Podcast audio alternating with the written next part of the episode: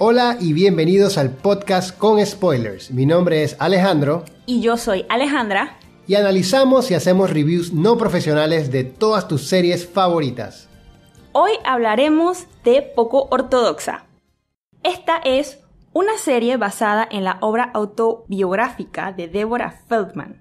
Esta es una miniserie de cuatro capítulos que trata de la historia de Esti, una joven que escapa de una comunidad ultra ortodoxa judía ubicada en Nueva York.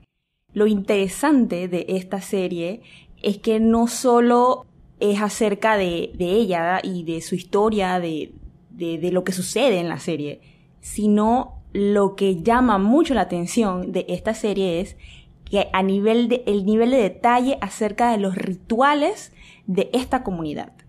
Personalmente me llamó muchísimo la atención la cantidad de reglas y costumbres que tenía esta religión, esta parte de la religión judía que es la, parte hasídica. Son una, una facción ultra ortodoxa de los judíos. Y la verdad que yo no sabía esto, me pareció una serie bien interesante, un poco como histórica, porque me narra un poquito de cómo viven estas personas ultra ortodoxas y lo que de repente desde afuera uno dice es que, wow, esta gente está viven el pasado y ellos tienen estas costumbres que han mantenido durante todos estos años y cómo ellos lo viven y ellos realmente les gusta. Repito, esto es una, esto está basado en este libro, es la historia real de, de esta mujer, o sea, de Deborah Feldman, de todo lo que ella vivió allí. La historia es real, todo lo que es en la parte de, los, de la vivencia dentro de la comunidad es completamente real. Sin embargo, la parte que es de la misma historia del, personaje, ese sí es, un, es ficticio. Y ahora con spoilers. Hablemos un poco de los personajes. El personaje principal es Esther, que se, bueno, se casa, así que se convierte en Esther Shapiro. Esti. Esti de cariño que todo el mundo le dice. Y realmente yo siento que la actriz hizo un excelente papel, porque ella, como lo, como demuestra y como actúa y como se ve, pareciera como esta, esta personita que es frágil, pero cuando la vas conociendo te das cuenta que es una persona que ha tenido que pasar por muchos daños, muchos traumas y algunas cosas que le ocultaron en su vida. Y ella cuando se casa, porque la historia es bien interesante, va hacia adelante y hacia atrás, cuando ella se casa en, la, en, en el pasado con el esposo Yankee, ella es arrastrada a estas tradiciones familiares. Por ejemplo, ella solamente tiene 18 años cuando se casa, creo que casi cumpliendo 19, y de una vez se le exige que ella tiene que tener hijos. Entonces es algo como chocante porque ella realmente no sabe qué hay que hacer, no sabe cómo, cómo se debe hacer, porque encima las mujeres en esta religión no pueden ni siquiera leer las escrituras judías. Básicamente ella tiene que vivir de lo que le dicen que debe ser las tradiciones y tiene que respetarlas. Esto es también, es un tema que sale a relucir en dentro, bueno, muchos temas salen a relucir en esta serie, pero un tema que quiero recalcar aquí es que en esta comunidad la mujer no termina su educación. Como dice Alejandro, no, no ya no lee las escrituras judías. Sin embargo, no termina ninguna educación de, de nada. Esto significa que la mujer termina siendo una persona completamente dependiente de su esposo. Y esto lo quiero traer a colación porque esta situación la vemos reflejada no solamente en esta comunidad ultra ortodoxa, también es una situación en la que nosotros las vemos en nuestras comunidades latinoamericanas, donde hay niñas que son madres, son madres desde muy joven y pocas logran terminar una educación o también lo que sucede es que su única forma de subsistencia es a través de una pareja. Y hablemos de la pareja, hablemos de Yankee, Yankee Chapiro. Realmente el personaje también me gustó muchísimo, creo que también fue otra muy buena actuación, muy buen cast de parte del equipo de Netflix. Y el personaje de Yankee es una persona que ha vivido sus tradiciones y cree fervientemente en lo que la religión de él le dice y le inculca. Pero es una persona que a sus 19 años es un hijo de mamá y donde lo que la mamá diga es. Y cuando él se casa, él hace que su mamá y su hermana se metan en su vida familiar. De hecho, la mamá y la hermana son las que hablan con este para decirle cómo debe satisfacer al hombre que es súper extraño y súper raro que la mamá, la suegra le esté diciendo a ella cómo debe satisfacer a su propio hijo. Entonces eso es un poco de cosas que me chocaron. Pero el personaje de, de Yankee siento que también es un personaje muy, no te digo que infantil, pero es una persona que es de buenos sentimientos, pues. Él, al final, él quiere seguir la tradición, pero él no sabe que hay más allá. Él hace las cosas simplemente porque así se hacen, así les dicen sus, sus familiares que deben hacer, así le dice el rabino que debe hacer.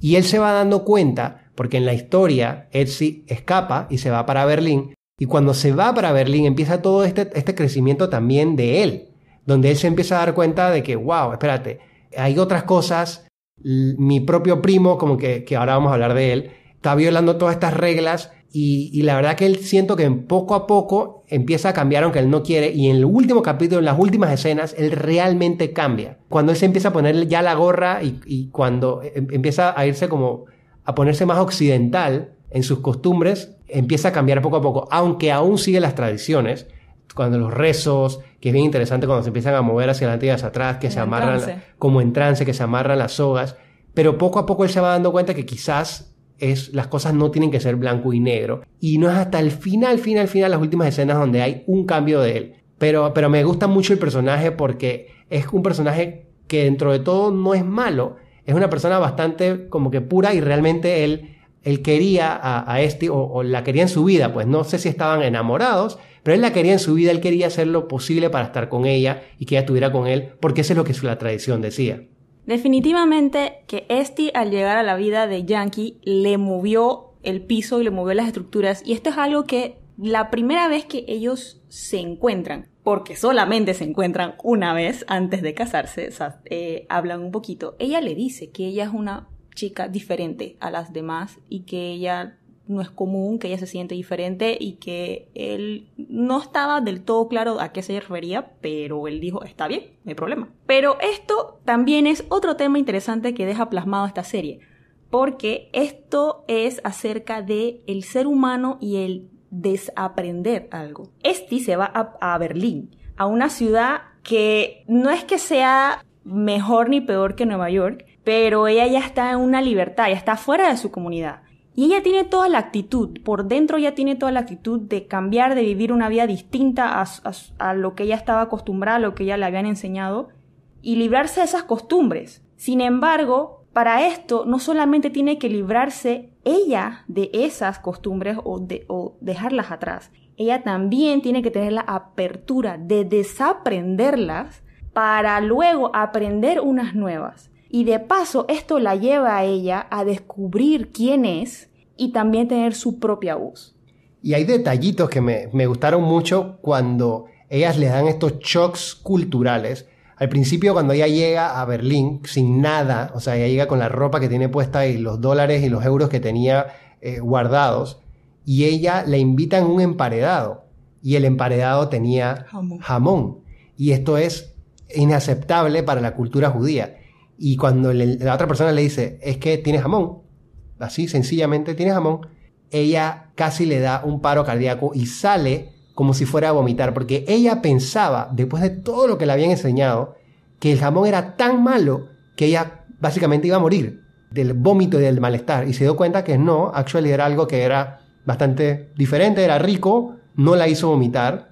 Entonces ella se empieza a dar cuenta de esos pequeños shocks que, de, culturales. Y uno de los shocks más grandes es también la razón por la cual ella va a Berlín. Ella no escoge en el mapa a Berlín porque le pareció chévere la palabra Berlín y, quiere ir a Alemania. Ella va a Berlín porque allá donde está su mamá, que es la única que le queda fuera de su abuela y su tía.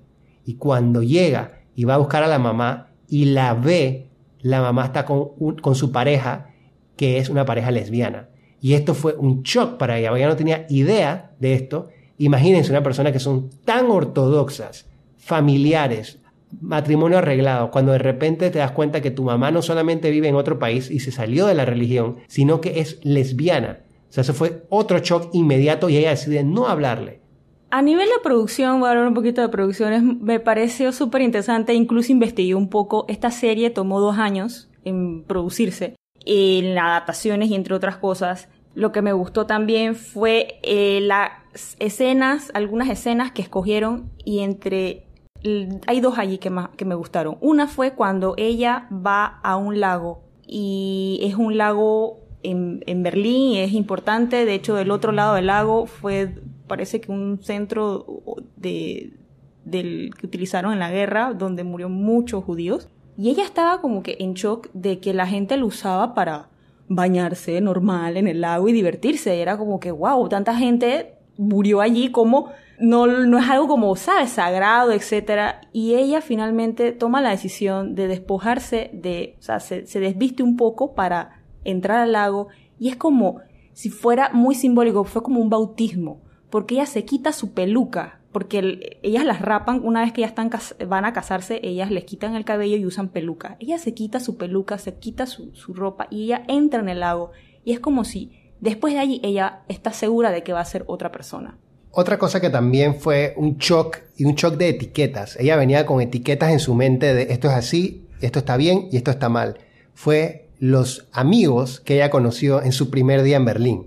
Cuando ella llega y ve este grupo de amigos y, conoce a este chico que de una vez le pareció, tú sabes, atractivo a ella, y dijo, oye, este me parece interesante, vio a los otros amigos y empezó ese día que fue al lago con ellos y estamos hablando de un grupo de amigos que incluían una pareja gay, una chica de color con la cual ella, y de otra religión con la cual ella entabló muy buena amistad, y una chica israelí de tipo judío más liberal, que de una vez ellas encontraron como esta enemistad inmediata simplemente por las religiones, que es la misma religión pero son facetas diferentes, pero se empieza a dar cuenta que tú sabes que estas son, son personas normales, son personas que se abrieron para mí, me dieron un espacio en su grupo y ella empieza a ir quitando todas estas etiquetas. O sea, a, los días de ella estar en Berlín, ella empieza a realmente hacer este cambio y de que se da cuenta de que todo lo que le enseñaron durante sus 19 años de vida no es blanco y negro. Tú puedes ser amigo de otras personas y de otras creencias, de otros géneros, de otros gustos, de lo que tú quieras comer jamón, no comer jamón, se da cuenta de que no es que está bien o está mal, es que las gentes son diferentes. Entonces también me gustó cómo ella va cambiando esta mentalidad. Empieza a desaprender. Empieza a desaprender. Y alguien que desaprendió mucho, quiero hablar de este personaje porque me gustó mucho, es Moishe. Ah. El Moishe. Hay una frase que dicen, hay un Moishe en cada familia. El Moishe, Alejandra, es este personaje que es el outcast, es esa persona que lo separan del grupo, esa oveja negra. Esta persona que sí es ultra ortodoxo, pero hace lo que le conviene y cuando le conviene. Él hace ver como que sigue siendo parte de la religión, se mantiene con, con estos rulos a los lados de, de la cabeza, se mantiene con los rezos, pero a la vez es una persona que cuando no lo estás viendo está fumando, está tomando, tiene celular, smartphone que no los permiten va a casinos, apuesta en casinos, va a eh, clubes de strip club. Es una persona que probó el lado occidental, le gustó el lado occidental y pecado. el pecado y quiere lo mejor de los dos mundos.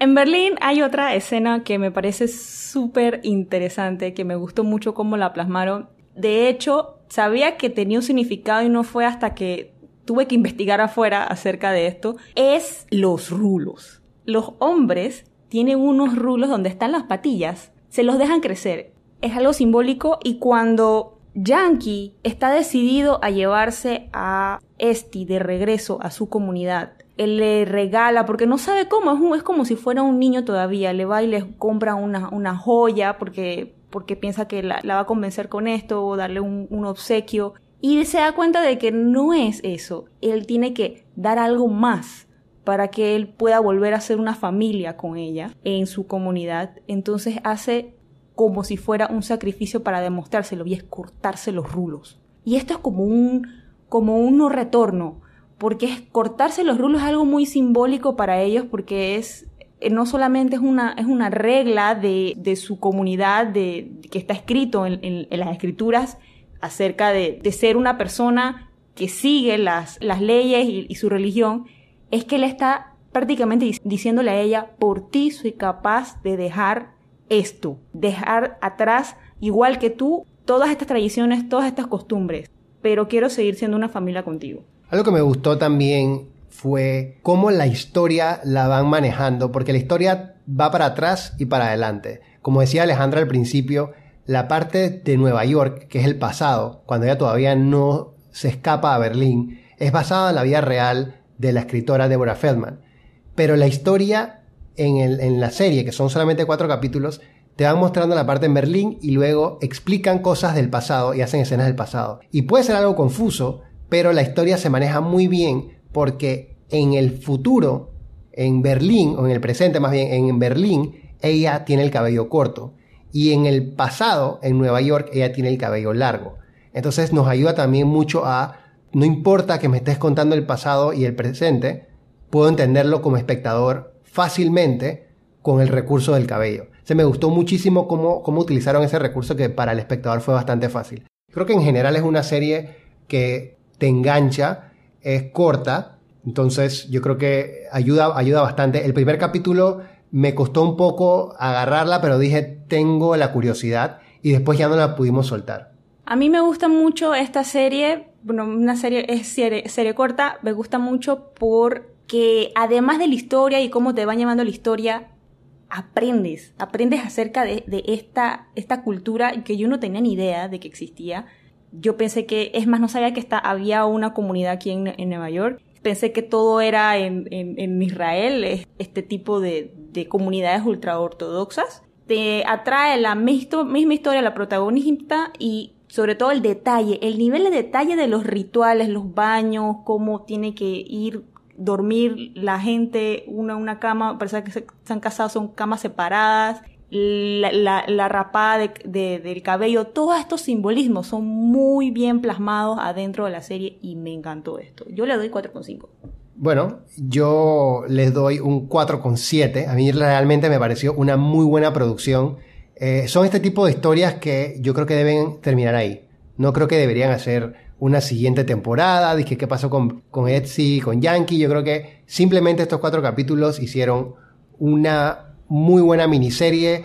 Aprendimos bastante y la verdad que si quieren saber más, les recomiendo también el mini documental, también como de media hora o 45 minutos, sobre el detrás de cámara de Poco Ortodoxa. Y te enseña estos detalles que cuenta Alejandra, de cómo ellos re- rehicieron estas tradiciones y tuvieron a personas de la religión para que les enseñaran cómo hacerlo. Entonces es muy interesante. La verdad que se las recomendamos.